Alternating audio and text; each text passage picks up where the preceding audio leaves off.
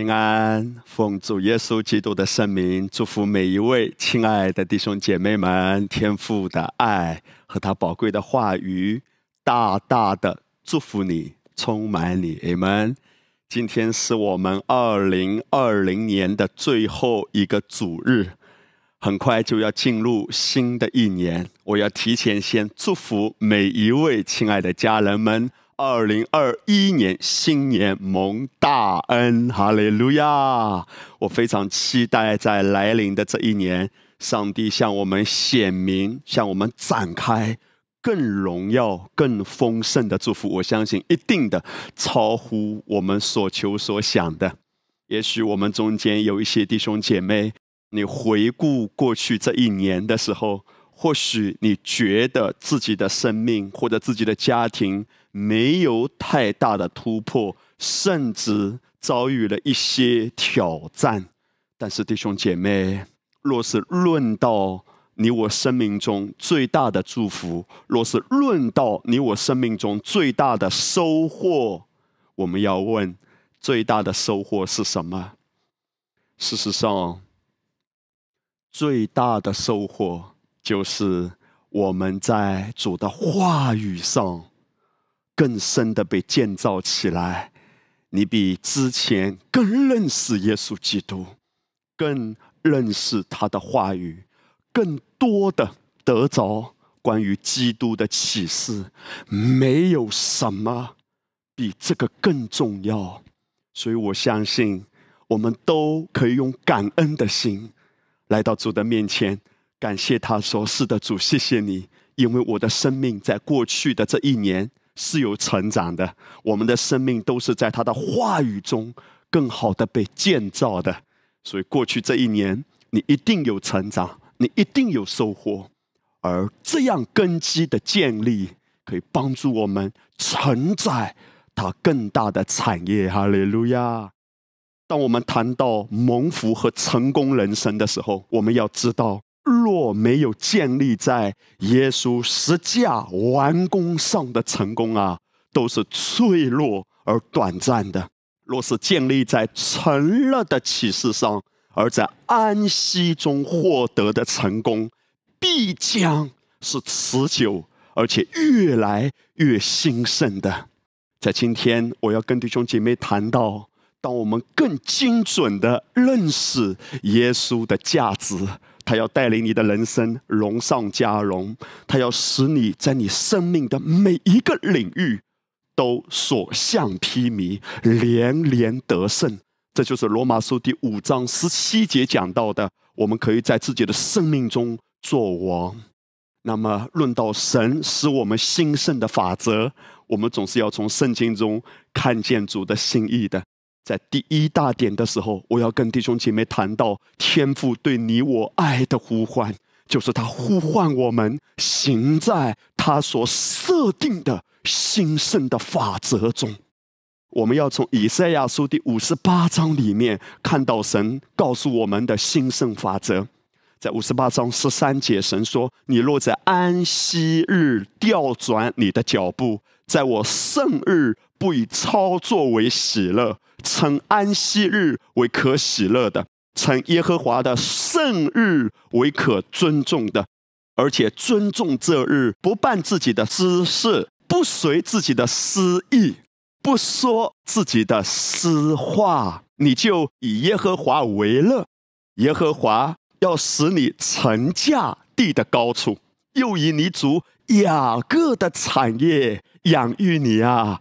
这是耶和华亲口说的。神在这里面对当时以色列百姓如此说啊，他说：“如果你尊重圣日，那么对以色列百姓来说，圣日是哪一日呢？就是安息日。那么这一段圣经对我们来说有怎样的经义？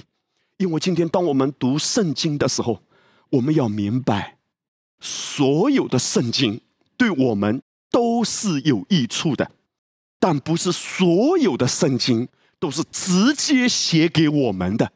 如果我们没有明白到这一点的时候，我们可能会读圣经的时候读混淆了，甚至把所有的经文都直接套在我们身上。比如说，当我们谈到安息日的时候，今天我们要明白，安息日这是在律法之下对当时以色列百姓而言的。对我们来说，当我们读到安息日或者旧约中许多话语的时候，我们是要抓到其中的精髓啊。哥罗西书第二章十七节，圣经说：“这些事原是后世的影儿，那形体却是基督。”所以旧约中里面谈到的安息日，它是一个影儿，对今天已经重生得救、被基督的宝血所赎买回来的神的子民而言，我们要看到什么精髓？基督就是你的安息。今天，当我们在基督里的时候，我们如同以色列百姓在安息日的时候想安息，而安息日它是预表基督的，就是代表在那一天他们可以想安息，而对我们来说，每一天在基督里都想安息。在这样的精髓中，我们来跟随主啊！所以，神要向我们说的是什么呢？他说：“如果你尊重我的法则，他的法则就是在安息的那一天，你不可以办自己的私事，不随自己的私意，不说自己的私话。意思就是你全然的尊荣神所定的法则，你全然的安息。今天，如果我们要遵守这些规条的话，我们要把整个律法都要遵守啊！因为在一条上跌倒，就等于犯了众条嘛。比如说，律法规定，一个人穿衣服，他不可以用两种布料做成衣服。如果一件衣服它的布料里有棉，又有麻，这两种掺杂在一起做成衣服的时候，它已经违背律法，而违背律法是要被咒诅的。那么今天我们要问：如果根据律法的要求，我们自己穿的衣服有没有掺杂了两种布料？你看到了吗？今天许多仍然活在律法之下，仍然说我们要守律法，其实都是选择性的，选择一些自己认为做得到的，或者认为这个比较简单一点的。其实神的。眼光不是这样看。如果是要遵行律法的，就要守全部的律法，否则依然是要被咒诅的。那么今天我们是要从这个经文中看到的精髓是什么？是要安息。神是要让我们遵行他兴盛的法则。神说：当你不做自己的私事，不说自己的私话，意思就是你。全然的领受他今天完工所带给你的产业，你不是随从自己的私欲，你不要着急，你全然的相信，借着十字架的完工，你已经什么都不缺了。哈利路亚！因为神救我们脱离一切律法的咒诅，你可以承受律法中所描绘的一切的祝福，因为基督成为了你的赎罪祭。基督为你赎回这一切产业，所以旧约是描绘的很具体的，你全然都可以承受。那么，当一个人活在神安息的法则中的时候，神会怎样祝福他呢？以赛亚书第五十八章十四节，神如此应许说：“你就以耶和华为乐，耶和华要使你乘驾地的高处，又以你主雅各的产业。”养育你啊，非常有意思的是，弟兄姐妹，你留意哈，圣经里面谈到层架地的高处的这个层架啊，它的原文含义是什么呢？就是骑在弓箭上，就像一个弓箭，你骑在上面，这意味着什么？这意味着那个发射弓箭的要把弓箭又精准又快速的把它给发射出去。神说。你沉架在地的高处，这意味着什么？这意味着他要使你活出超越的生命，超凡的生命。沉架地的高处，而且又以你主雅各的产业养育你，意味着什么？你没有缺乏。当你安息的时候，因为这是神兴盛的法则。哎，当我们在这样的法则中，二零二零年。无论你过得怎样，甚至我们中间有些弟兄姐妹，当你回顾这一年的时候，可能你有些遗憾、叹息，但是准备好，如果过去的一年对你来说是极度艰难的，甚至黑暗的，那么预备好，神要开始在你的生命中彰显他的补还，彰显他极荣耀的供应。他的祝福，他绝对没有忘记你啊！事实上，圣经里面提到的一个故事，哈，这里也用到“成嫁”这个词，但翻译中文的时候翻译的不同，原文是一样的，就是当先知以利沙在离世以前，当时的王约阿斯来看他，而先知以利沙就让约阿斯做了一件事。列王记下第十三章，以利沙对约阿斯王说：“你取弓箭来。”王就取了弓箭来，又对以色列王说：“你用手拿弓。”那个用手拿弓的原文就是成架，就是把弓要拿住，等一下要发射，那个手啊就放在弓箭上。所以圣经就说王就用手拿弓。伊丽莎按手在王的手上，说：“你开朝东的窗户。”他就开了。伊丽莎说：“射箭吧。”他就射箭。伊丽莎说：“这是耶和华的得胜剑，就是战胜亚兰人的剑。”非常有意思的这个场景。先知伊丽莎告诉约阿斯王说：“来，把弓箭拿过来，然后你的手呢放在弓箭上，要等一下把它发射出去。”后来，约阿斯王就回应先知以利沙所说的，这个叫什么？这个叫信心的预言，是启示性的。所以，当他把箭发射出去的时候，伊丽莎就告诉他说：“这样的信心预言，就意味着等一下，当你面对敌人的时候，你会连连的得胜，你会所向披靡。”当然，我们知道后来伊丽莎对约阿斯不太满意。因为当他后来再一次叫他用剑打地的时候，约阿斯不够迫切，他打地的时候次数太少了。但是在这里面，我们看见神向我们显明一件启示性的事，就是当约阿斯把手拿剑的时候，他的手放在剑上射出去，敌人就失败，他就连连得胜。弟兄姐妹。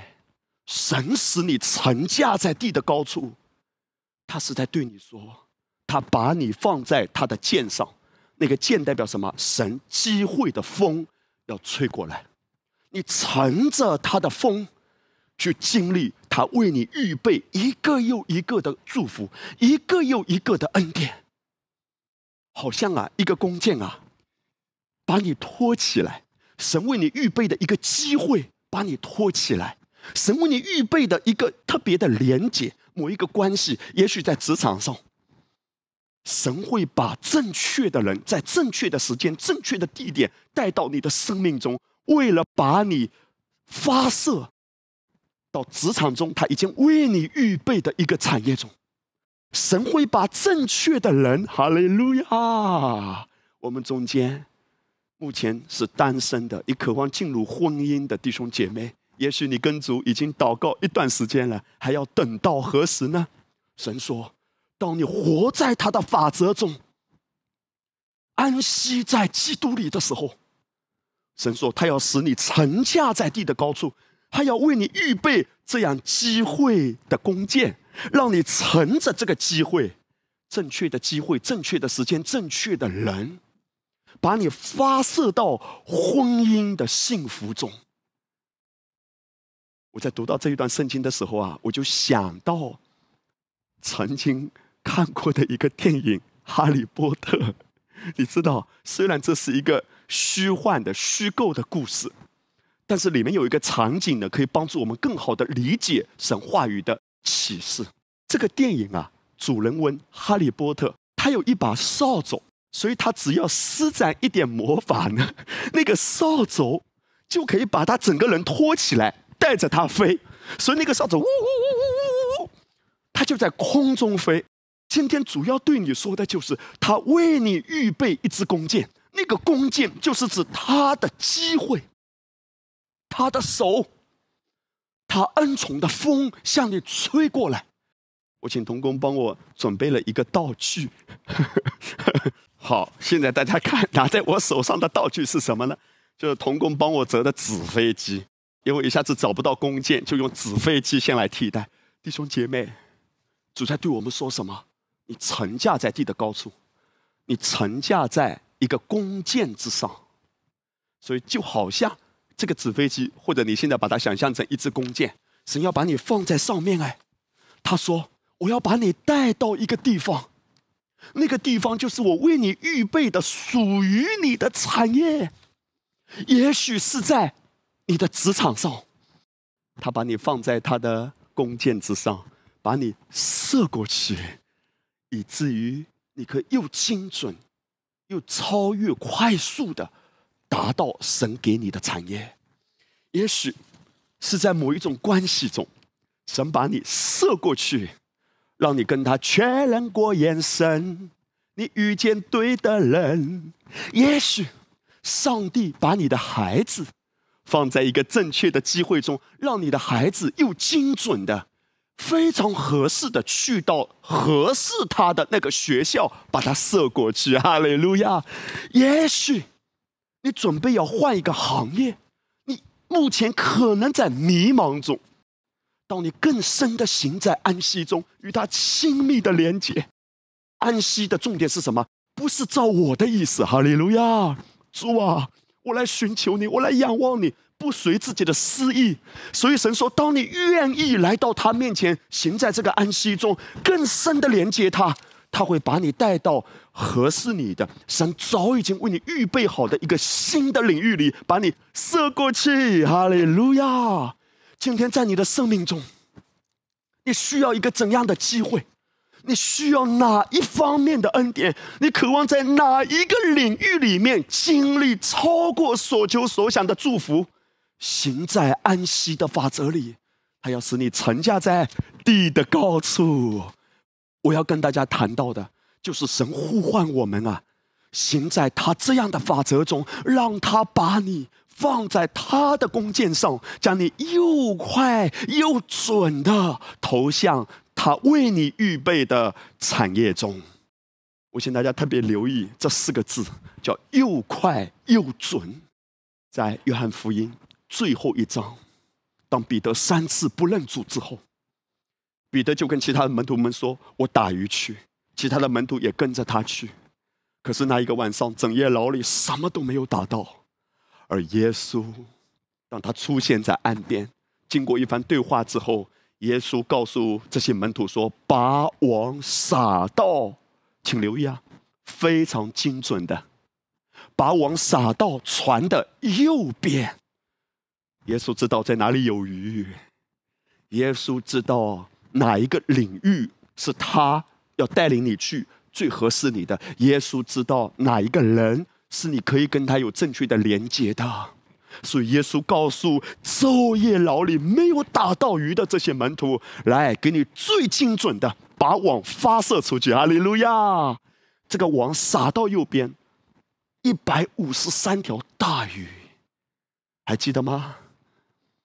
神把外邦女子原先极度悲惨的这个叫做路德的女子，在她不知不觉之中，神把她发射出去，发射到哪里？波阿斯的田里，让她有正确的相遇。看起来是偶然的，其实在不知不觉中，他已经成驾地的高处。奉耶稣的名祝福你啊！来临的这一年，在我们的里面，宝贵的弟兄姐妹，跟主有这样的祷告：阿爸，我渴望更深的行在你这样的法则中，因为我知道你爱我，我知道好事情要连连的发生，我知道你已经为我预备我所需要的一切了，把我发射到正确的领域里。哈利路亚。奉主的名祝福你，越是在艰难的日子，越要不急不躁，不慌不忙，不争不斗啊！当你以神为乐，他必带领你超越困境，让你所向披靡，活出超凡的生命。不只是关乎我们生活日用所需的，也包含你的健康。弟兄姐妹，你知道，当一个人如果处在压力之下的时候，他的身体。受到这种压力的摧残，就会显出不好的状况。当神创造我们的时候，他是要让人的身体在非常安息的状况、安息的节奏中，才能活出健康的。这是为什么？你看，当亚当夏娃被创造之前，上帝先为亚当预备好伊甸园，然后把亚当安置在其中。你留意啊，亚当夏娃不是在伊甸园里被创造的，弟兄姐妹，神一定是彻底预备的周全了，然后他把亚当带进去，这是预表今天在基督里，他要把我们带到他里面，迁到他爱子的国里，哈利路亚。所以圣经说，当神创造好伊甸园之后，再把亚当安置在其中，代表的一个含义就是。把他从一个地方带到另一个地方。今天神什么都预备好了，你不要怕，只要信他。出埃及记三十四章里面谈到，当摩西在耶和华那里四十昼夜，也不吃饭，也不喝水。摩西手里拿着两块法板，下西奈山的时候，他不知道。自己的面皮因耶和华和他说话就发了光，弟兄姐妹，这段圣经是谈到当摩西下山的时候，他手上拿着两块的法板，因为在这之前他被神叫到西奈山上有四十昼夜，然后他下山的时候呢，他的面皮在发光，甚至到一个地步。其他人看到的时候都有点惊讶，有点恐惧，因为摩西怎么样？怎么突然之间整个脸都发光啊？你可以想象那个荣光有多大，大到一个地步，别人都感觉到惊讶，甚至感觉到有点惧怕，因为从来没看过摩西这个样子。到底发生了什么？有一天，当我在默想这段经文的时候啊，我突然仔细的。留意到这几个字，因为以前读这段圣经好像就这样读过去了。可是圣经在这里面啊，我相信神是要特别让我们看到的。当摩西发光的时候，跟一切物质界没有任何关系，因为圣经说，摩西在山上的这四十天，他不吃饭，也不喝水。如果不吃饭，人呢还能活？不喝水，拜托啊！四十天不喝水。当一个人他四天不喝水的时候，他整个身体就会起剧烈的反应，他的皮肤啊就非常的干燥。弟兄姐妹，这完全违反自然规律。圣经特别把这个细节记下来，是故意的。神故意把这一个点记下来，因为如果他不记下来，我们可能还想不到、看不到这一点。但是神要对我们说：，当摩西他在神的同在里。在你同在，我的安息；在你话语里，我心欢喜。我渴望每一天这样的亲近你，你的爱充满我的心。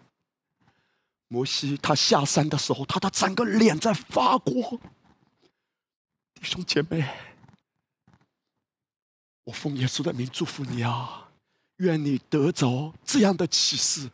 摩西的身体不知不觉，他发生了不可思议的一种转变。圣经是说，因耶和华和他说话，摩西的脸为什么会发光？这个发光是呈现在物质界的。神说：“因为他对摩西说话。”摩西的身体，他的每一根血管，他的每一个细胞，都发生了超自然的转变。弟兄姐妹，这就是从灵界到物质界的彰显。灵界是比物质界更真实的，在摩西身体的量子的领域，开始发生了超自然的转变。这就是我们谈到一个人信的正确，活的正确。因为当一个人信的正确，相信借着十字架的完工，耶稣爱我，耶稣永远爱我，他永远接纳我，我可以坦然无惧的来到施恩的宝座前，保持这样的信念。这样的信念会影响你人体量子的领域。在你每一个细胞，在你细胞啊里面的每一个原子，甚至更小的部分，都发生剧烈的超自然的转变，以至于你整个身体，哈利路亚！我奉耶稣的名祝福你，不管你身上有什么样的症状，看到这段圣经啊，弟兄姐妹，只是因为神对他说话，甚至不吃饭不喝水。我不是说你也不要吃饭，你也不要喝水，你不要误解啊！我要跟你强调的是主话语的大能啊！也许有人有这样的困惑：哇，哦，只是要听到吗？哦，只是要来到主的面前与他亲密的相交吗？哦，然后我的身体就可以得医治了？哇，肿瘤都可以消失了？是，Yes，哈利路亚！而且。不但如此，你会恢复的比之前更健康，哈利路亚！当然，如果你身上没有什么病症的，感谢主啊！神要让你的身体啊更加有荣耀。你可以用保养品吗？可以。你可以用化妆品吗？可以。那我要用多少化妆品啊？看你的底子怎么样，对不对？这些都没问题，但是主要让我们把焦点不是放在这自然之物。主要对所有已经归入他名下的，他要使你沉驾在地的高处，他要使你活出超凡的，这就是安息带出的果实。也许我们看这段圣经，我们看到摩西他下山的时候啊，他带着两块法板，哦，大概是摩西啊在山上，因为他不断的听律法，听律法，律法让他变得有荣光。弟兄姐妹。如果我们只是从字面来看，哇，摩西为什么这么有荣光？因为他在山上听到神跟他讲律法。你不要忘记啊，当保罗谈到律法的时候，保罗说：“是律法会让人有荣光，但这个荣光渐渐褪去，因为律法是定罪的。定罪是代表什么？代表属死的指示，是把人搞死的。如果一个人一直在律法的话语的沐浴之下，人啊，一定会折寿的。”这就是诗篇九十篇里面谈到的，我们经过的日子都在你的震怒之下，我们度尽的年岁好像一声叹息。我们一生的年日是七十岁，若是强壮可到八十岁，但其中所经夸的不过劳苦愁烦。弟兄姐妹，当一个人没有恩典启示的时候，我们甚至都会这样子说：“哦，我活到七八十岁，符合圣经啦，已经比较长寿了。”完全不是。搞不清楚自己在哪一个门约里的时候啊，我们就会觉得这段圣经是对我们说的。你不要忘记诗篇九十篇说，若是强壮可到八十岁，哦，八十岁已经很好了，已经很强壮的人也到八十岁，不错了，满意了。但是这一段圣经是讲到一个人在律法之下的时候，我们经过的日子都在你的震怒之下。我们度尽的年岁，好像一声叹息。当一个人在律法之下，在神的震怒之下，哦，我又怕做错了，哇，上帝又要来管教我了，哇，上帝动不动又要来打屁股了。如果一个人在这样的恐惧之下，他最强壮也八十岁。可是你不要忘记，今天你不是在神的震怒之下，你是在神用笑脸看着你，他看着你就爱你的恩宠之下啦。弟兄姐妹，一百二十岁是起步价。奉耶稣的名，阿门。给自己这样的看见，让主的到来激励你，被爱激励，被爱充满。所以摩西在山上是因为听了律法四十昼夜，上帝都跟他讲律法，摩西越听越恐惧战惊。如果摩西他在山上一直听的是律法，是要求是定罪，摩西下山还不知道能不能稳稳的下山啊？那你说他不是拿着实际下山吗？难道他还听什么？弟兄姐妹，你留意哈，摩西他上西奈山一共上了两次，因为当他第一次四十天下来之后呢，他发怒了，把法板摔碎了，所以他第二次再上去。我们现在留意啊。摩西第一次上山的那四十天，记载在出埃及记的二十四章。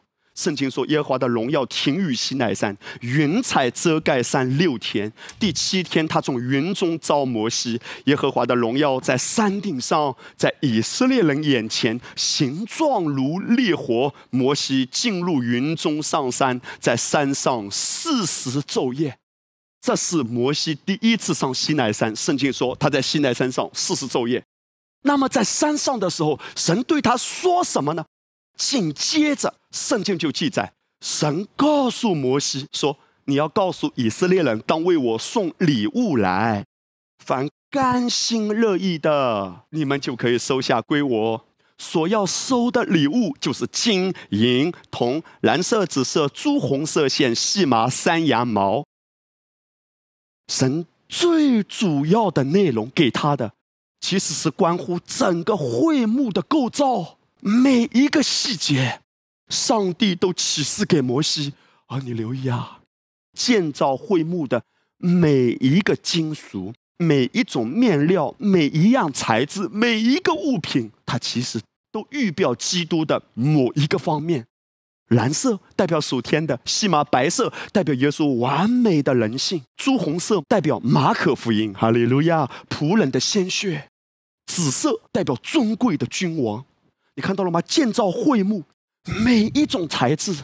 后来到所罗门建圣殿的时候，那个圣殿里也同样有会幕中的每一种器具，只是比会幕中更多，但器具都是一样的，有金灯台。橙色饼的桌子有金香炉，包括至圣所里面的约柜和上面的施恩座、上面的基路伯，每一样物件都跟神的爱子有关。圣经诗篇二十九篇第九节，圣经说：“凡在他殿中的，都称说他的荣耀。”所以弟兄姐妹，我们看这张图片。所罗门建造圣殿的时候，其实你看他的橙色饼桌子啊，比会幕的多十倍嘛。每一个材质都是用黄金建的，代表神的意、神的荣耀、神的得胜。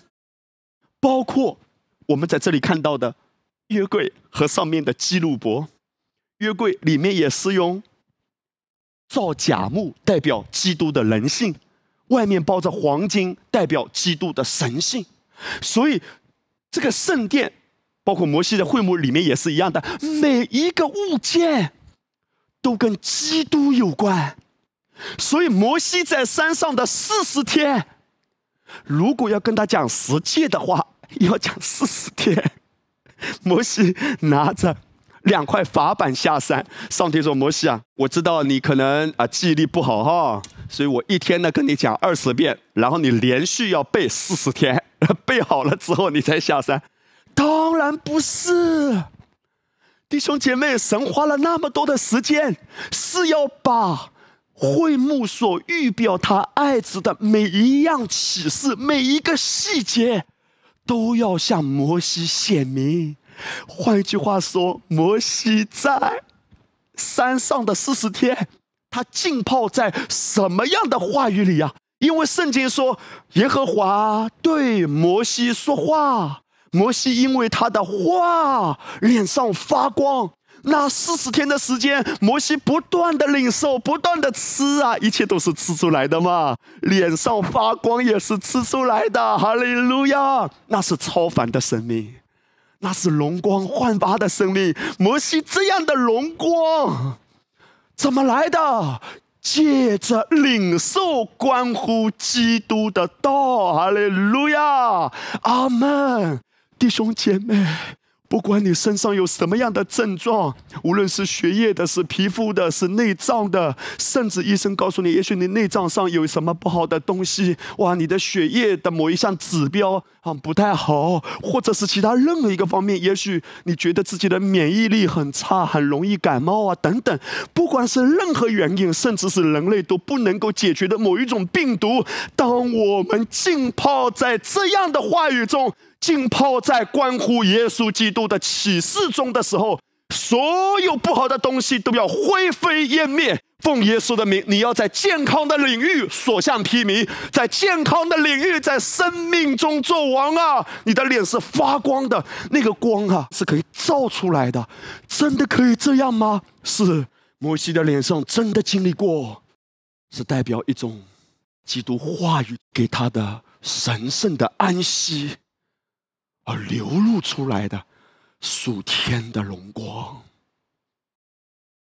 如果医生开药物给你，可以吃，没问题。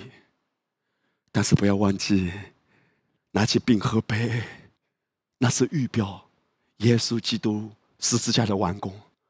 你生命中每一个领域的兴盛，听好，弟兄姐妹都不可以离开耶稣基督的，离了耶稣没有命的。离了他的话语没有命的，他的话就是我们的命，因为耶稣自己说的：“我的话就是灵，就是生命啊！没有话语就没有命啊！没有话语没有成功的，没有话语没有真正的兴盛的。这就是神兴盛的法则。哈利路亚！所以我们都很清楚的看到，摩西在山上那四十天的时间，神指示他关于会幕内部的建造。举个例子来说，神告诉他。约柜和上面的施恩座要怎样建造呢？出埃及记二十五章第八节，神说：“又当为我造圣所，使我可以住在他们中间。制造帐幕和其中的一切器具，都要照我所指示你的样式。”二十一节，又要将施恩座安在柜的上边，那个柜就是约柜哈。又将我所要。赐给你的法板放在柜里，我要在那里与你相会。又要从法柜施恩座上二基路伯中间和你说我所要吩咐你传给以色列人的一切事。神最看重的就是关系，所以我们从约柜施恩座看到了神的心。为什么神说我要透过约柜施恩座？然后要对你说话呢，因为这里面我们从中看到的是跟十字架的完工有关的真理啊！弟兄姐妹看，这是约柜啊，法版还有圣马拿的金冠，以及亚伦发过芽的杖都放在里面。上面施恩座两个基路伯，你知道基路伯代表什么？基路伯代表神圣洁的眼目，他查看的。任何有罪的人是没有资格来亲近神的，所以基路伯的眼睛火眼金睛啊，是要审查一切的罪的，任何的罪都不可以入侵的。可是每一年在旧约中啊，大祭司在赎罪日的时候，他会带着祭物的血来到至圣所，他为自己先，然后为以色列的百姓赎罪。他把祭物的血滴在哪里呢？滴在。两个基路伯的中间，一年唯独大祭司有资格一次进入赎罪日那一天，他把祭物的血滴在这里。所以，当两个基路伯他的眼睛看到血的时候，那个血预表的是谁的血啊？预表的是神爱子的血，因为羔羊的血是影儿啊，那形体却是基督。这意味着什么？这意味着基路伯代表神的眼睛嘛？他看到血的时候，他就看不到你的罪，他看不到以色列百姓的罪。所以，当赎罪日那一天，大祭司平安的出来的时候，他们就知道神已经赦免他们的罪。在来临的这一年，他们又可以期待丰收了，弟兄姐妹。上帝的眼目可以穿透这世界上一切的东西，但唯独他不能够看透他爱子的血，因为他的血遮盖了人的罪。在旧约中，罪本质没有解决，只是被遮盖，所以那个血是遮盖人的罪。今天实体已经来了。耶稣在十字架上，当他说成了那一天，他是彻底的，不再是遮盖啊，因为遮盖是说把罪盖住，看到血还没有看到罪。今天我们的罪不是被遮盖，我们的罪乃是彻底的被洁净。哈利路亚！所以今天圣灵是直接住在我们里面的，在旧约中罪是被遮盖的，他的灵。是没有重生的，所以圣灵是不能直接内住在里面的，因为罪的问题本质上没有被解决嘛，只是遮盖。而今天我们看到这个器具的时候，我们看到的是什么？看到的是十字架的完工。我今天可以坦然无惧的来到施恩的宝座前，如同摩西在施恩座前可以听到神对他说话。今天那个施恩座预表的就是基督啊。当约书亚他们过约旦河的时候，河水就分开，因为基督在我们前头行，所有一切阻挡的势力，你看到了吗？那个约旦河水漫过两岸啊，但是当约柜抬到约旦河里的时候，那个河水啊一下子往后退几十里，立气城垒退到亚当城，因为亚当。城在属灵中所预表的，就是亚当他犯罪之后，所带给全人类的罪以及罪的恶果，像洪水一样滔滔不绝的一直影响着人类。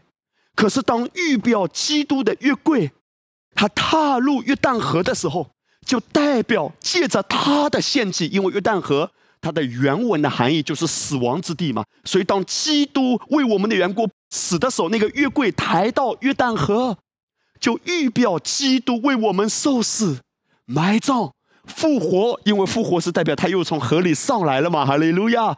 整个约旦河的河水就代表亚当城那里流过来的，所有罪污染到全人类的，全部都打回去，全部都退到亚当城那里去。今天我们跟着越贵，因为基督在我们前头行。他是我们的兄长，他所完成的，我们跟着他所完成的，领受他所完成的，信靠他所完成的，感恩他所完成的，你将在生命的每一个领域所向披靡。哈利路亚！以色列百姓，他们这样子过约旦河，为什么？因为预表基督的约柜在他们前头行。我之所以跟你讲这个例子，是要告诉大家，约柜是预表基督啊。所以摩西在山上那四十天，上帝对他说什么？上帝在跟他诉说关乎他爱子的启示，不断的向摩西解开。你知道约柜代表什么吗？小魔，哈利路亚！哇，摩西说我不知道哎，快快快，我拿起笔记本赶快记一下。上帝说不用拿笔记本记啊，我直接启示到你里面。所以非常丰富的整个约柜的构造，上帝可以告诉摩西说：“你知道红颜色的布料代表什么吗？”我要告诉你，这跟我爱子有关哦。你知道黄金有什么含义吗？这跟我的爱子有关哦。银座有什么含义吗？大家知道会幕的底座是银座嘛，对不对？银座有什么含义吗？为什么要金包木呢？所以神啊，一个一个的向摩西显明他爱子的启示，一切都关乎耶稣，一切都关乎神的爱子。离了耶稣，什么都没有；有了耶稣，什么都有。哈利路亚！高举神的爱子，神高举你；尊荣他的爱子，神尊荣你。一切都跟耶稣有关。最吸引我们的，不是世界上的娱乐八卦。真正能够让我们回味的、历久弥新的、永远都能够滋润我们的、滋养我们的，是耶稣基督有关的启示。耶稣基督的话语，摩西就是深深的浸泡在这样的启示里、这样的话语里，他整个脸都发光。奉耶稣的名祝福你，在你生命的每一个领域得着关乎耶稣的启示，每一个领域都要兴盛。这是神兴盛的法则。兴盛的法则就是在安息中聆听他，在安息中亲近他，在安息中被他的道浸泡滋养。哈利路亚！神要把你举起来，把你发射出去。好奇妙啊，弟兄姐妹！那么接下来我要跟大家谈到第二个方面，就是高举神的爱子，你生命中枯萎的领域将经历复苏。以赛亚书第五十四章，圣经说：不怀孕不生养的要歌唱，你这未经过惨难的要发声歌唱，扬声欢呼，因为没有丈夫的比有丈夫的儿女更多。这是耶和华说的。圣经在这里面谈到。如果我们的生命中某一个领域是没有结果子的，甚至是枯萎的，主提醒我们怎样来到他面前呢？主说：“那不能生养的要歌唱。”坦白说，如果用人的头脑去想，这是一件很残忍的事，对不对？我怎么唱得出来？我已经够忧伤、够难过了，还要歌唱？弟兄姐妹，神绝对不是要透过这个话要求我们一定要唱给他听。也许你说我在我的工作上我没有看到进展，我在事业上没有看到收获，这些的领域甚至是枯萎的。也许你在迷茫中，你不知道下一步要怎么走。神给我们一个秘诀，他说：歌唱，可是歌唱不是僵硬的歌唱，不是宗教的歌唱。哈利路亚，赞美主，好了吗？结果真了吗？结果真了吗？结果真了吗？没有啊，再唱了，哈利路亚，来赞美主，绝对不是这样。哦，唱吧唱吧，唱了就有了，弟兄姐妹，一切都是在启示中的，所以这是以赛亚书五十四章，圣经一定要看上下文，对不对？所以我们就知道，以赛亚书五十四章一定是先有以赛亚书五十三章，那么五十三章讲什么？如果你得着了五十三章的启示，五十四章就自然而然能活出来了。五十三章讲什么？是讲到神的爱子的完工啊！因他受的刑罚，我们得平安；因他受的鞭伤，我们得医治。弟兄姐妹，这段圣经我们耳熟能详的。是记载在以赛亚书五十三章这一章圣经，全部都讲到神爱子为我们的缘故受难受死。而在这样的基础之上，神要对我们说：“你得着了这样的启示，耶稣真的已经为我担当了一切的咒诅，他担当了一切的刑罚，他担当了一切的枯萎，他也担当了。”今天在你的生命中某一个领域，也许目前还没有看到进展，但是主要问你一句话：你相信他真的已经担当所有不好的东西？你相信他为你担当贫穷了吗？阿门！我们相信。所有正在看直播的哈，直播间的每一个弟兄姐妹们，我要奉耶稣的名祝福你。耶稣已经为你担当了一切的贫穷。阿门。来帮助我，跟你旁边的人微笑一下，跟你旁边的人说：所有不好的东西，耶稣都已经彻底担当了。哈利路亚。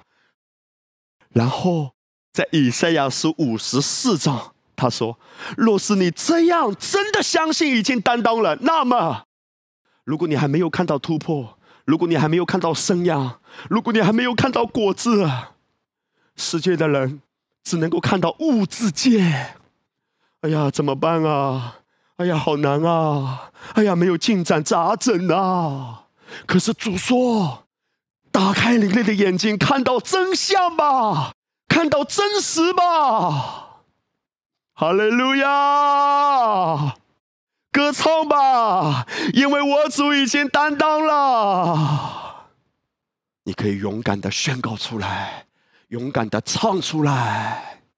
耶稣已胜过了世界，胜过了死亡，胜过了黑暗的权势，坐在父右边，已经得胜有余了。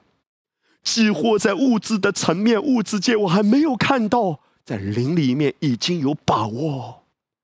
弟兄姐妹，这意味着什么？这意味着当我在歌唱。我其实是在感谢他，我在尊荣他，你的完工。我在尊荣神的爱子，所以，我们的歌唱不是一种宗教，不是一种形式，乃是真的在启示中，我看见你爱我，我看见你为我担当了，我看见你为我承受了一切的罪和刑罚。我感谢你，主，我感谢你，耶稣，我感谢你，耶稣，我感谢你，我所有的话语，地上的词汇无法。他表达我心中的感恩。神说：“当你在这样的启示中发声歌唱、扬声欢呼，你会生养众多，生养众多，遍满全村。”哈利路亚！奉耶稣的名祝福你啊！铁萨罗尼迦前书第五章这样子提醒我们：“他说，我们既然属乎白昼，就应当谨守。”把性和爱当作护心镜遮胸，把得救的盼望当作头盔戴上。头盔是干什么用的？就是保护我们的头。这里的头盔是指保护你的思想，你的思想中要保持这样的观念：在基督耶稣里，我已经全然蒙拯救了。我知道我永远是被爱的，我永远是被看顾的，我永远是被祝福的。无论环境是什么，我保持这样的思想。我必不知羞愧，我已经得胜有余。这是什么救恩的头盔？保持这样的思想，头盔保护你的头吗？正确的思想保护你整个人生，因为信的对就活的对。在原文中，盼望它的意思就是肯定的期待好事将发生在你的身上。当今天这个世界谈到希望、谈到盼望的时候，其实里面是没有底的，哦，大概这件好事情会临到我吧，我可能吧去经历这样的恩典，我希望这件事情能成。其实这都不是圣经中的盼望，圣经中的指望是什么？就是肯定的，有一种把握的知道这件好事情会发生在我身上，因为耶稣已经成了。所以，圣经诗篇六十篇说：“基列是我的，马拿西也是我的，以法莲是护卫我头的。”圣经谈到以法莲来护卫我的头，为什么以法莲护卫我的头呢？因为以法莲的意思叫做双倍的丰收，是要让我们用这样的思想来保护我们自己啊，叫做双倍的丰收。我为什么能够丰收？因为耶稣基督他像一粒种子。落在地里死了，就结出许多子粒来。我今天之所以能够坐享其成，是因为他像一粒种子被埋在地里，他为我承担了一切的黑暗。你知道种子埋到地里的时候是很黑暗的吗？为我承受了这一切的咒诅羞辱。今天我要提醒自己，无论眼前有没有看到，在灵里面已经成了。所以我要提醒自己，我的教会会迎来大丰收，我的家会迎来大丰收。你在健康的方面会更丰收，哈利路亚！我不是说你的体重一定要增加，我乃是说你的健康的品质会大丰收，哈利路亚！奉耶稣名祝福你，来临的这一年，你在生命的每一个领域迎来双倍的丰收，阿门！你看圣经中约伯。曾经被魔鬼这样羞辱和偷窃，他的身体遭受严重的摧残折磨，但是后来神赐给他的全部都是双倍的。弟兄姐妹，当我们谈到对主存着盼望的时候，有时候我们会有恐惧。哎呀，盼望不能太高啊！如果希望太高，失望更大。其实，当人用世界的眼光来看期待的时候，往往会失落。可是今天神要让我们透过十字架完工的角度，对神有期待。圣经中的期待不是世界的期待，圣经中的期待是有把握的。之所以有把握，因为先有话语的启示，先有以赛亚五十三章的启示，所以你所持有的盼望的程度，与你对十字架完工的领受的程度。是成正比的，对实价完工的程度领受的不深的时候，遭遇环境在那里抱怨说：“哎呀，损失了，损失了，好难过。”可是，当我们更深的得着这个完工的启示的时候，我们没有那么紧张，我们会坦然无惧的说：“感谢主，拍拍身上的灰尘，神会补还的，神会使我兴盛的，神正在为我征战的，我对他永远心存盼望。”所以，弟兄姐妹，从神而来的指望是什么？就是当最好的结果还没有发生的时候。事情就没有结束的，在你的家中，你渴望、你期待上帝让你的全家每一个人都得救吗？Yes，你期待对吗？当你还没有看到这样的事情彰显出来，就代表这件事情还没完。哈利路亚！也许你家里有一个人看起来有点刚硬的样子，哦，他说你去信耶稣，我是绝对不信的。不要急嘛，哈利路亚，不急不躁。你只信赖神，因为这是耶和华的征战。许多的事情不是我们自己的着急就能解决的吗？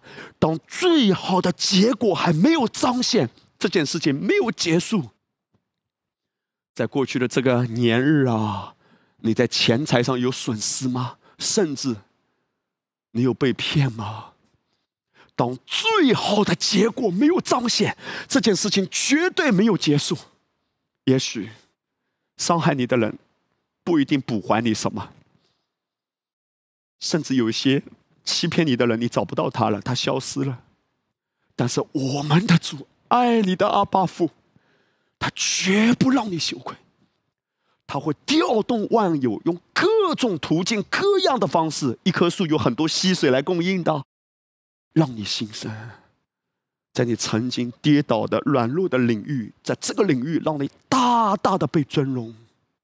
哈利路亚！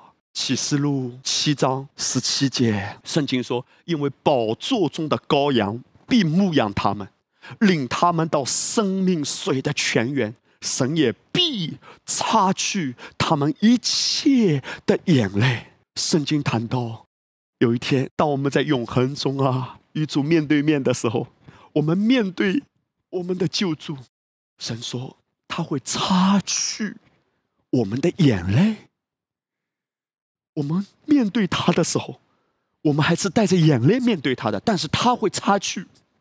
那么我们面对他的时候，我们为什么会带着眼泪呢？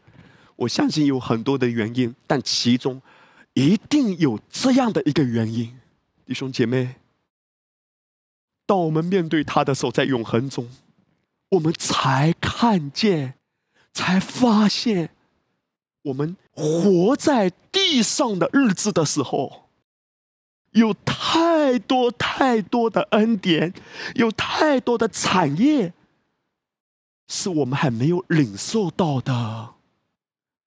有一天，我们在永恒中看到他的时候，我们才会说：“主啊，我不知道，原来你在。”我活在地上的日子的时候，已经为我预备了那么丰盛的恩典，我不知道，以至于我还用自己的手在那里夺，在那里斗，在跟别人争抢，或者失去了愤愤不平，甚至跟别人斗得转转反侧。我不知道，原来你的补还是那么多的，我不知道，原来你为我预备的是那样丰盛的，可是。我都没有领受哎，所以我还在用人的手段，我还在用自己的方法在那里拼命啊！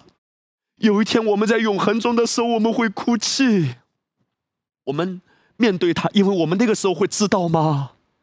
但主要安慰我们说：“孩子，不要哭了，现在你已经永远在我的同在里了。”而神为什么把这个奥秘先启示出来？告诉我们这一点，他其实在提醒我们弟兄姐妹，有耳可听的就应当听。他在提醒我们说，不要留下太多的遗憾。你的人生在地上活着的时候，绝对远远超过你想象的。你健康的程度，你兴盛的程度，哈利路亚！你的人生每一天。活力满满的程度，精神得手的程度，哈利路亚！远远超过你想象的领受吧，转向他吧，把他的爱子在你的生命中居首位，高举他，尊荣他。在地如同在天，这就是罗马书第五章十七节说的：你可以在生命中做王，你可以因为更认识他、更连接他，阿爸，开启我更多的认识你的爱子，哈利路亚！这是我们里面的渴求，以至于我深深的浸泡在他的同在里，你将在你生命的每一个领域。所向披靡，哈利路亚！为这个缘故，你有什么损失吗？你有一些遗憾吗？回顾二零二零年，回不去了吗？已经快结束了吗？也许你说：“哎呦，二零二零年啊，上帝给我很多的产业，我都没有好好领受。”哎，其实我相信，在过去的一年，有一些是被我们遗漏的，是被我们忽视的。也许本身啊，上帝要带领你去遇到一个正确的人，可是你没有顺服神的带领，你连接到了一个错误的人。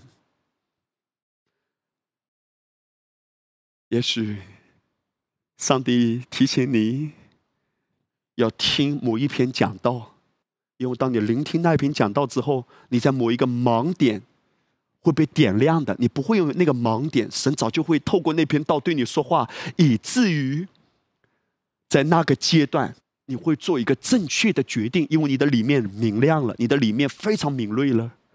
但是可能我们没有跟随圣灵，这些啊都是神一点一点、一步又一步嘛，还记得吗？一步又一步，他要带领你去支取他的产业，去经历他的兴盛的。可是当我们第一步没有踏出去，第二步又没有跟上，我们可能会失落很多。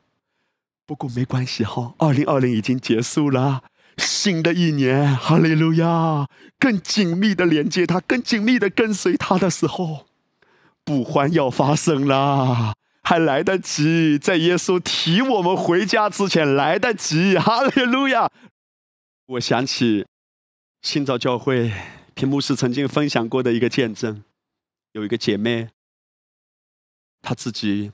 曾经开刀做手术，切了一个肾脏。哎，发生什么事情？有一天，当她在家里方言祷告的时候，在灵里运行，她感觉到她的肚子啊，有强烈的不舒服的感觉，所以她不知道发生什么，他就去医院检查。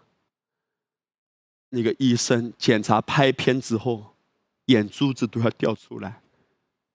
医生不能够接受，医生不能够相信，因为那个医生知道他的肾已经被割了一个。可是医生看到那个片拍出来，对他说：“到底发生什么？”因为拍出来的片子显示他有两个完好无损的肾脏。不可思议的弟兄姐妹，这是真实的见证。上帝超自然的在他的里面长出一个肾，超自然的给他。事实上，灵界丰盛的产业多到一个地步，远超过我们的所求所想。好多年以前，我也听一位牧师他自己分享，他自己有这样一个很特别的属灵的经历。当他。在灵里面被神带到天堂，他被一个天使带到一个很大的仓库。那个仓库，他进去的时候非常的平安，一种无比的安详，难以用言语描述的。可是他看到一件很奇妙的事，他一下子不能理解。他看到一个架子，一个架子，在这个仓库里很高大、无边无际的一个仓库。他进去之后，看到仓库里有一箱一箱的东西，他就问：“这是什么？为什么这么多箱子？”那个天使就回答他：“他说，回去告诉你教会的弟兄姐妹，这些的箱子都是他们在过去的日子没有支取的、遗漏的。”他们甚至都不知道的，原来他们完全可以领受的产业，这些宝藏、这些恩典，但是都被堆在这个仓库里。弟兄姐妹，保罗在论到神给我们的恩典的时候，保罗说：“是我们的眼睛没有看见，耳朵没有听见，我们的心都没有想过的。”但是感谢主，还来得及，哈利路亚！如何让这样丰盛的产业全部落实在我们身上？没有别的路啊！今天很可惜的是，有一些的弟兄姐妹，他听过恩典福音，但是他听听听，他走走走到一个地步，他又开始掺杂了，因为他会觉得说：“哎呀，恩典福音太慢了，就是叫我安息。”好像牧师啊，讲来讲去就是一样哦，连接于主就是安息。所以他里面很着急嘛，还有别的方法吗？哦，要么参加点什么好特别的属灵的特会呀？叫哪一个牧师给我赶快按一按啊？或者用其他什么很灵恩的方式啊，快多一点蹦啊，多一点跳啊，来交换恩典啊等等。以前我们在那样的思维里面，我们都走过，因为我们的里面很着急，我们就是不信嘛，我们不相信，当我们真的安息的时候，万有都会彰显。而你看，很可惜的，有一些的人，他曾经领受过恩典，他以为自己真的都懂了，不过如此，他以为自己明白了，其实他只是蜻蜓点水啊，只是喷了一点水，就以为自己到海底两万里走了一圈，没有真正领受进来，没有真正明白，还在外面绕圈。甚至有人曾经在掺杂的律法的教导之下，受尽很多苦。定罪的教导啊，恐惧战惊，他甚至都把自己身上的疾病啊，很多的症状啊，身上很多的症状，都当做神给他的恩典。哦，主啊，这是你患难是恩典，疾病是恩典，以至于他在过去的很多年都被疾病折磨。后来领受了恩典一段时间，他的身体开始经历恢复，但是在没有完全恢复的这个过程中啊，还在恢复的这个过程中啊。他开始着急了，能不能快一点？能不能快一点？就又开始掺杂了，又开始掺杂，而那样的掺杂，你知道最后导致的状况是什么？比先前状况更不好。屏幕是曾经讲过一句话：一个人可以听十篇恩典的道，只要一篇掺杂的进来，就会干扰他，就会混淆他的。然后，当他开始偏离的时候，又开始掺杂的时候，他整个思想又开始混乱了，他又不确定了，因为谎言很剧烈、很强烈的来搅扰他，他的心是不能真正安息呀。因为恩典福音是可以让人的心真的歇下来的，不是知识，是生命。恩典的生命，你真的安息下来，真的歇下来，每一天只是看着神的儿子。阿爸，我注目你的爱子，我享受你的爱子。可是，当一个人心中被谎言欺骗、被掺杂的教导给搅扰的时候，他竟然为那些掺杂的道开始辩护。他说：“这个也不错，这个也不错，掺杂的也不错。”哇！他好像忘了他是怎样被折磨的。在心理学上啊，有一种症状被称为。斯德哥尔摩综合症，他是讲到啊，在上个世纪七十年代的时候，瑞典的首都斯德哥尔摩有一家银行被抢劫了，那个劫犯呢拿着武器就劫持了银行的几个人，把他们押为人质，后来警察包围，僵持了六天的时间。他刚开始威胁要杀这些人质，要折磨这些人质，所以这些人质都很恐惧。但是你知道，发生一件很奇怪的事。后来六天之后，劫匪被抓住了，后来被判刑了。但是很奇怪的一件事情，就是这个银行的职员啊，被劫持的那四个人，竟然他们原先是被押为人质的，是被恐吓的，甚至威胁那个绑匪要杀他们的。但是他们后来被解救出来之后，竟然都为这两个绑匪而辩护，哎，把这两个绑匪当作恩人一样对待，他们原先是被凌辱、是被折磨的，所以在心理学上呢，他们就研究这个点：为什么一个人他明明被虐待，他竟然还会迷恋上绑匪？更夸张的是，其中有一个女职员啊，银行的女职员，在其中一个绑匪被判刑的期间，还跟他订婚啊，爱上绑匪啊，哇！整个心态好像有点扭曲啊，因为在心理学上，他们在研究说，哦，很可能啊，是因为他们原先都已经准备被折磨致死了，没想到这个绑匪竟然还给他恩典，后来没有杀他，然后呢，警察还要威胁绑匪，他们就在想，如果警察威胁绑匪，绑匪就更容易把我们杀掉，因为反正要死一起死嘛，所以他开始到后面就恨警察，你们为什么要威胁绑匪？还是绑匪对我们好啊，没有杀我们啊！绑匪是我们的恩人啊！你看，警察你们都要杀绑匪，如果你们要杀绑匪，绑匪肯定把我们杀了。所以绑匪后来没有把我们杀了。绑匪是我们的恩人啊！斯德哥尔摩综合症，简称受虐症。我们好像在属灵上也一样哎。当以色列百姓他们在埃及的时候，在埃及做什么？做奴隶啊！但是当他们出了埃及，他们竟然怀念埃及的韭菜、葱和蒜，还是在埃及好啊！埃及有葱加蒜啊！天上掉的玛拿淡而无味，这淡薄的食物，圣经说他们在旷野的时候厌恶这玛拿。而耶稣自己说：“我就是从天上降下来生命的粮，是纯净的吗？那是最纯净的。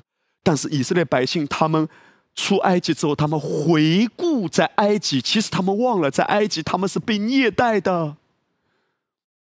而天上的玛瑙是代表纯正的灵粮，他们竟然厌恶，他们想念掺杂的，想念定罪的，想念法老的鞭子。”他们是这样子被折磨的，可是这是一种蒙蔽，多大的蒙蔽！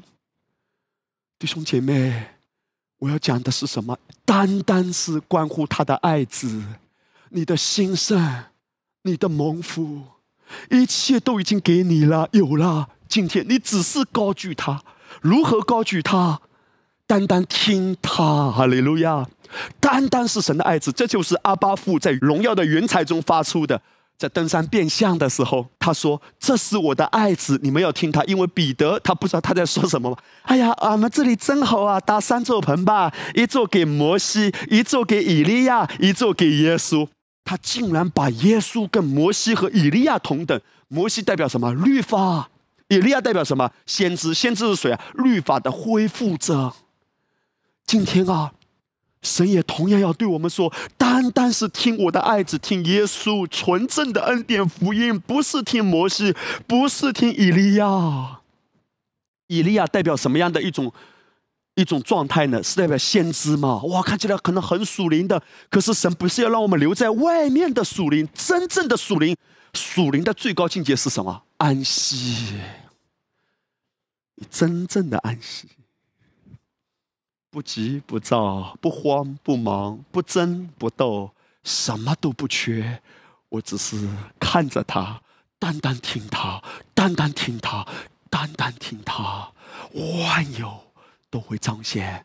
你生命中任何枯萎的领域，没有突破的领域，今天你要在灵里面说：有了，有了，听他，说他，敬拜他，高举他。所有的产业都彰显，阿门。我在最后的时候要跟弟兄姐妹谈到第三大点，就是尊荣神的爱子，在幕后动荡的时代，你会越发兴盛的。当你尊荣他的爱子，兴盛必然追随着你。接下来我要跟弟兄姐妹读到一段的经文，是在约翰福音第十二章。圣经说，逾越节前六日，耶稣来到伯大尼，就是他叫拉萨路从死里复活之处。有人在那里给耶稣预备筵席。当耶稣在地上的日子，他非常喜欢去一个地方，因为在这个地方，他感受到一种自如，很舒适。这个地方的一户人家就是伯大尼、马大、玛利亚、拉萨路的家里，因为在这个家里，他感觉到被尊荣，在这个家里，他真正感觉到一种饥渴，就是玛利亚把他所有所要给出的话语全部都拉出来，哈利路亚，全部都吸出来，那种神圣的饥渴，让耶稣真的感受到一种满足。耶稣的满足是什么？就是你跟他自取，举起救恩的杯还要更多，哈利路亚。而圣经在约翰福音第十二章记载，在逾越节的前六天，意思就是再过六天，耶稣就要上十字架。其实，耶稣已经不止一次跟门徒们有谈过这件事，但是门徒们有人真的听懂。有人没有真正听懂，耶稣把他所爱的这些的门徒都带到这一个他觉得很舒适的家里面。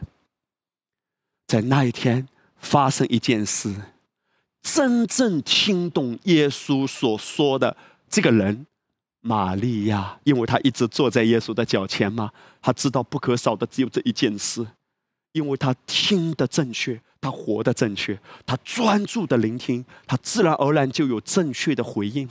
当耶稣去到他家里的时候，玛利亚拿出一瓶香膏，膏在耶稣身上。圣经记载，玛利亚就拿着一斤极贵的真拿达香膏抹耶稣的脚。请留意弟兄姐妹，圣经特别记载了这个香膏的品牌——真拿达香膏。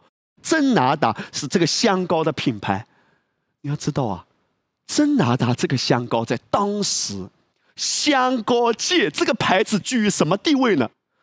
真拿达就是当时香膏界的爱马仕啊！哎呀妈呀，啊，就是爱马仕，很昂贵的，所以当人们去买。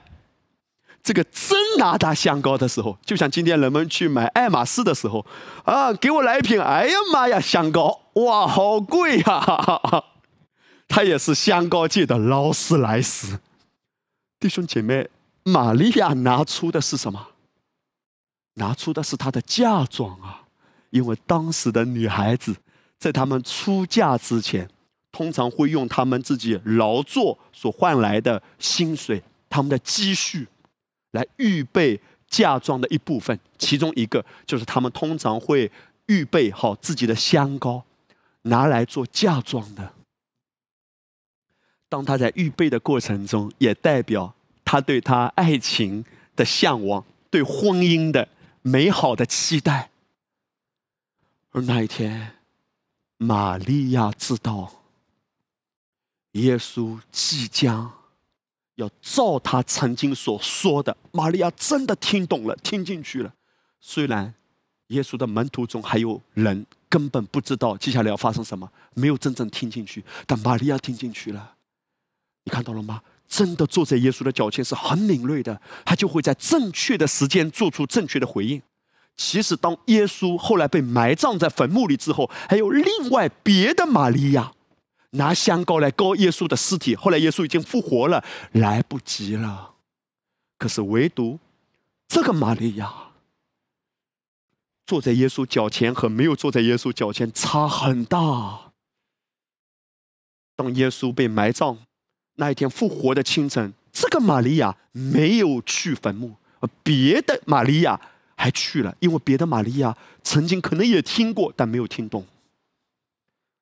这个玛利亚，她抓住机会，把最好的香膏献上。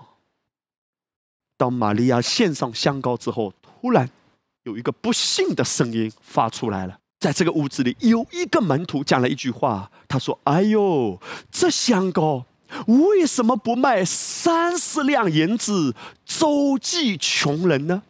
我们都知道，这个门徒就是后来卖耶稣的犹大。他觉得好可惜呀！拜托啊！哎呀妈，把爱马仕就这么浪费了。他很不甘心，然后他补充了一句话：如果把这个卖了，三十两银子拿去周济穷人该多好！当然，我们都知道他根本不是真的关心穷人，他关心的是卖了钱。为什么关心卖了钱啊？因为他是管银钱的呀，他是管钱的呀。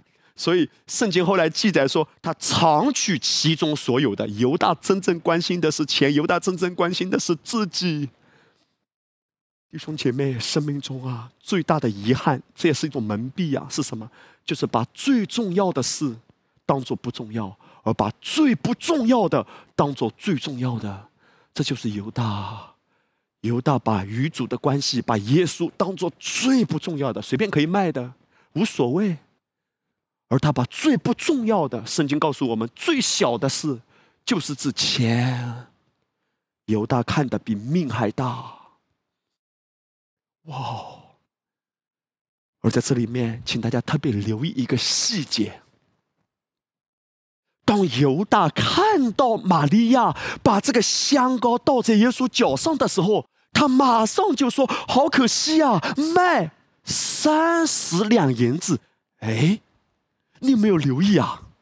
犹大只是瞄了一眼，我猜想犹大绝对不会把这个香膏的瓶拿过来仔细研究研究。哎，这到底是什么牌子啊？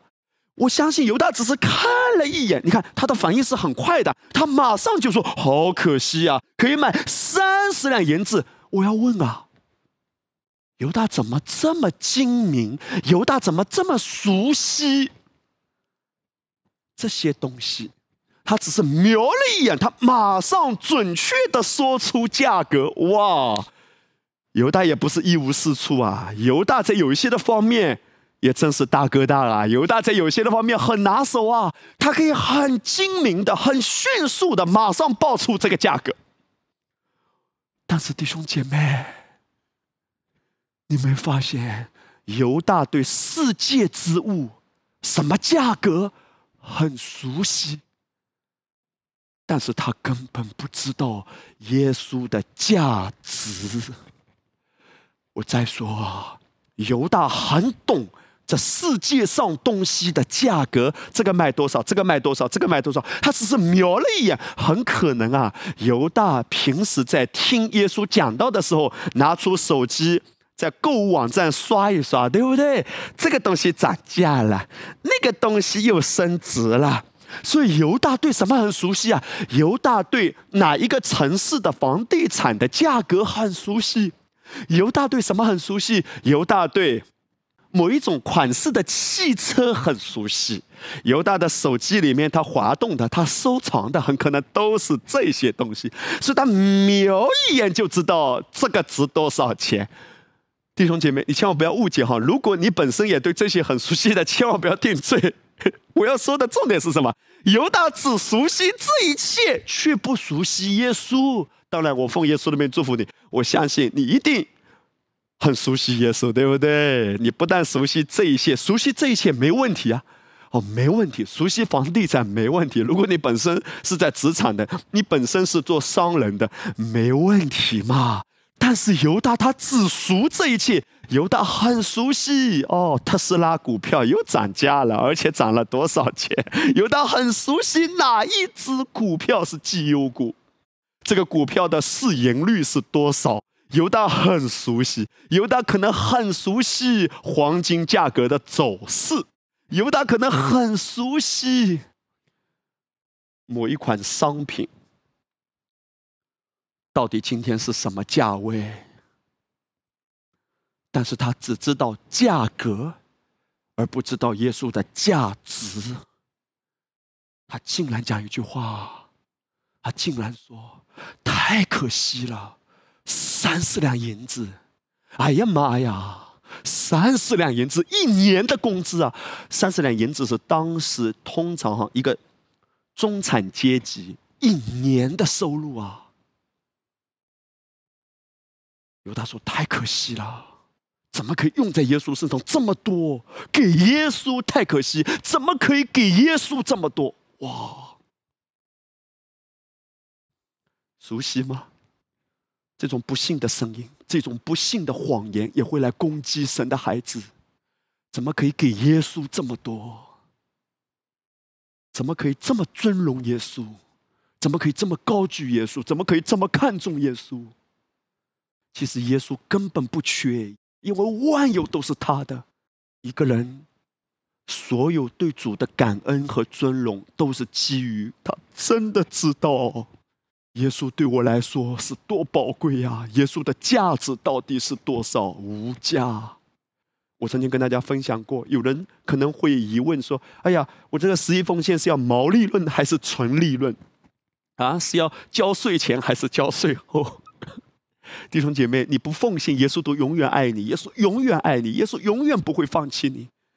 这一切都是凭着我们对他认识到什么程度。你不要有定罪感，不要有压力。问自己，耶稣对我来说，在我的生命中到底宝贵到什么程度？马太福音第二十六章第八节也同样记载这个故事啊。这个门徒就是犹大嘛，他看见很不喜悦，说：“何用这样枉费呢？”意思是什么？毫无意义，毫无价值。哇！或者犹大其实要关心的是，那这样子做对我有什么好处啊？其实弟兄姐妹，几乎连今天我们的奉献，都不是为了让我们自己，好像说我做了这件事情就交换神给我更多的恩典，为了发财。其实这不是奉献的意义，奉献的意义只关乎感恩、尊荣他、尊荣他。当耶稣真的被尊荣，你看玛利亚，耶稣怎么来评论玛利亚？耶稣说：“接下来，无论在任何一个地方，直到今天，都要讲述这个女子所做的这一件事。什么意思？耶稣是在说，要把这个人高举起来，我纪念他为我摆上的，我尊荣他对我的尊荣。”弟兄姐妹，今天啊，耶稣只是稍微推你一把，你都不得了的。哈利路亚！耶稣在这里面其实是把这个玛利亚给尊荣起来。他说：“你们到任何一个地方都要传讲这个女孩子所做的这一件事。”耶稣尊荣她，耶稣啊，稍微推你一下，哈利路亚，不得了，蒙大福。耶稣把你尊荣起来。谁都动不了你，耶稣把你高举起来，超越你的同行。耶稣把你高举起来，所向披靡。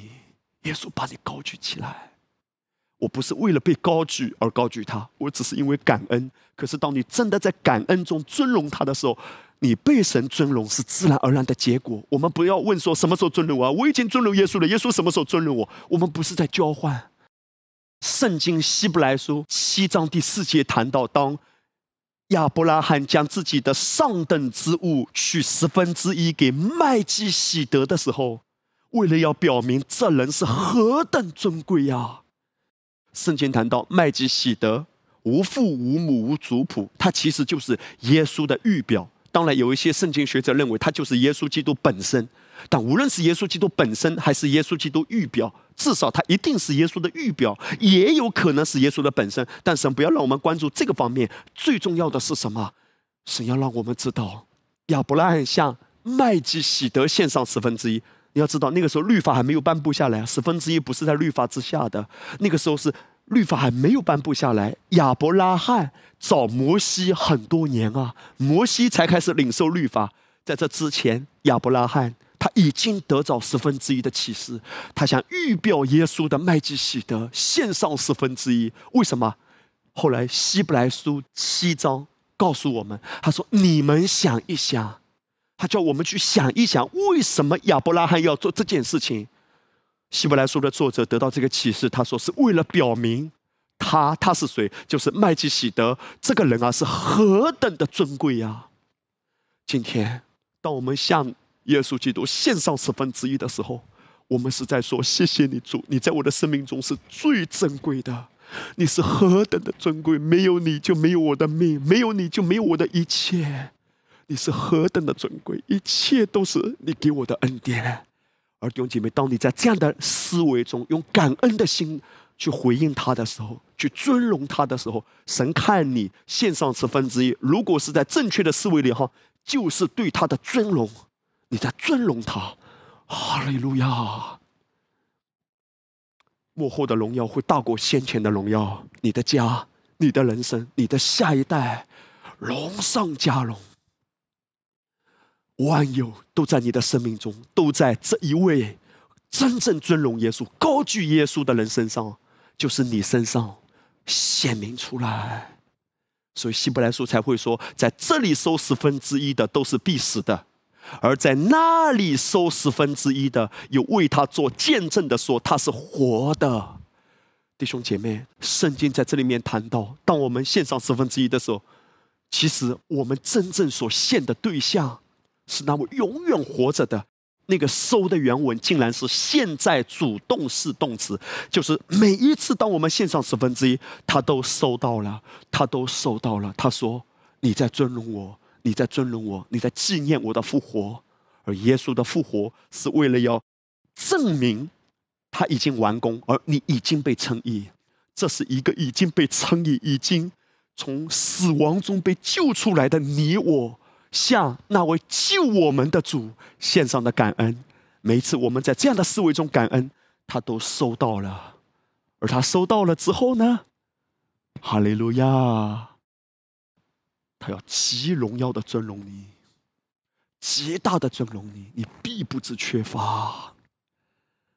这是我今天要跟弟兄姐妹说的。我知道我们的教会是极兴盛的，我们的家是极兴盛的，而且神也透过我们的教会是祝福。许多的人，许多的地方，许多的教会，祝福更多世上的灵魂，这些都是在安息中的果子，而神要巴不得恩典的福音传播到更多的家庭，传播给更多在迷茫中，甚至在绝望中哀叹的人，而神今天借着他的教会显明他的丰盛，显明他的能力，显明他的荣耀，而你。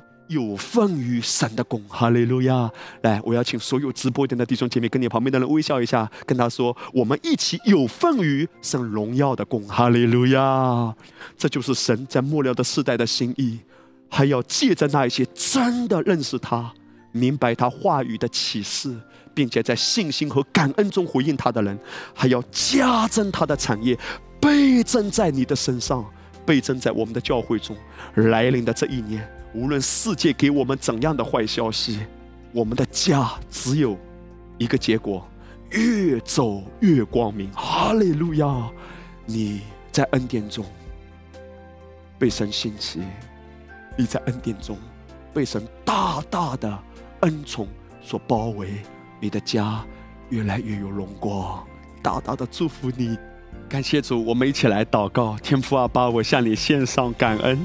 谢谢主，你永远深爱着我们，你何等的珍惜我们，你看重我们，主啊，在这个世界上。没有任何一位与你的爱相比，而在这样无穷无尽的浩瀚的爱里面，我们都领受了，而且要恩上加恩。谢谢主，在来临的这一年，我知道你已经为我们摆设了丰盛的筵席。你要让我们每一个弟兄姐妹都在你爱中被滋养，在爱中被兴起，在爱中愈发彰显神的荣光。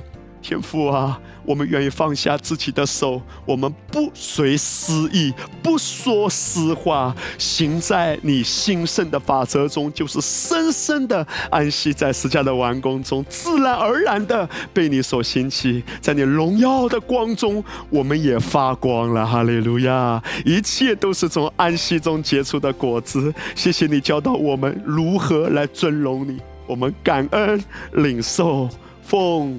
耶稣的名祷告，阿门！大大的祝福你，阿门。